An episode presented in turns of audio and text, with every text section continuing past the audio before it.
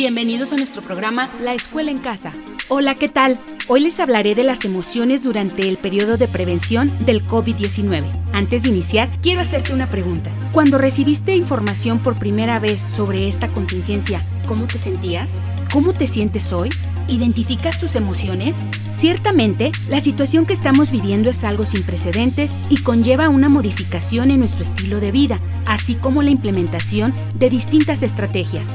Todo ello puede generar una serie de sensaciones y sentimientos tales como confusión por todos los ajustes que se tienen que realizar y la información que circula sobre el tema, molestia por el impacto en nuestras actividades cotidianas, angustia por las implicaciones en lo laboral y académico de nuestros hijos. Pero también podemos sentirnos alegres, porque a raíz de la medida preventiva podemos pasar más tiempo en familia y reaprender de ellos, convivir, conocernos más. ¿Y yo cómo puedo llevar a cabo esta medida de prevención? Si bien el trabajo desde casa permite tener una organización distinta de los tiempos y lugares de trabajo, es importante tener presente que no se trata de un periodo vacacional, sino de una medida para disminuir la propagación del COVID-19. Tal vez existían planes vacacionales previos, pero por ahora la prioridad es atender el tema con las precauciones debidas. Por ello, es importante optimizar el tiempo en familia a través de diversas recomendaciones que el día de hoy te quiero compartir. Por ejemplo, hay que establecer una rutina diaria que contemple la división de tareas del hogar, acorde a las edades y capacidades de los integrantes de la familia e incluso fortalecer la comunicación entre ellos. También hay que estar atentos al estado de salud médico y psicológico de todos los integrantes de la familia, regular la cantidad de información sobre el tema y evitar una sobreexposición de la información, estableciendo solo un momento para saber del tema y lo más importante, buscar la información en los medios oficiales.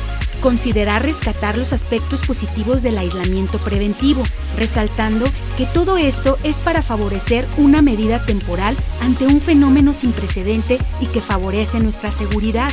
También hay que aprovechar el tiempo en casa para tutorar y acompañar las actividades escolares que se han designado a través de los medios digitales y establecer un espacio recreativo familiar que tenga un carácter formativo, en el que se puedan utilizar juegos de mesa, actividades artísticas, lecturas, actividades deportivas, todo en espacios en donde no haya una gran acumulación de personas. Hay que recordar regular el uso de las tecnologías con las niñas, niños y adolescentes. Recuerden contener emocionalmente a hijos e hijas, quienes pueden experimentar confusión o malestar por extrañar a sus amigos y los cambios en sus actividades cotidianas, recordándoles a cada momento la importancia de esta medida, que representa una forma de cuidar a quienes queremos. Asimismo, hay que establecer como medio de comunicación alterno la comunicación digital bajo su supervisión correspondiente. Y entonces, ¿qué pasará? Una medida de distanciamiento social temporal, aunque puede pensarse que complica el día a día, es la forma más efectiva de prevención ante el COVID-19. Recordemos que esta medida es vital para nuestro cuidado y el cuidado de las personas que queremos. La vida en su cotidianidad se irá recuperando paulatinamente, pero para que esto ocurra en un periodo de tiempo más corto, debemos seguir las recomendaciones de las autoridades de salud.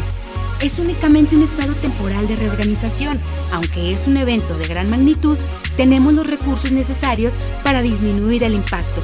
Ante todo, lo primordial es guardar la calma, no entrar en pánico y no dejarse influenciar por la información que no viene de fuentes oficiales. Recuerda, unidos somos grandeza. Secretaría de Educación de Guanajuato. Guanajuato, Grandeza de México, Gobierno del Estado.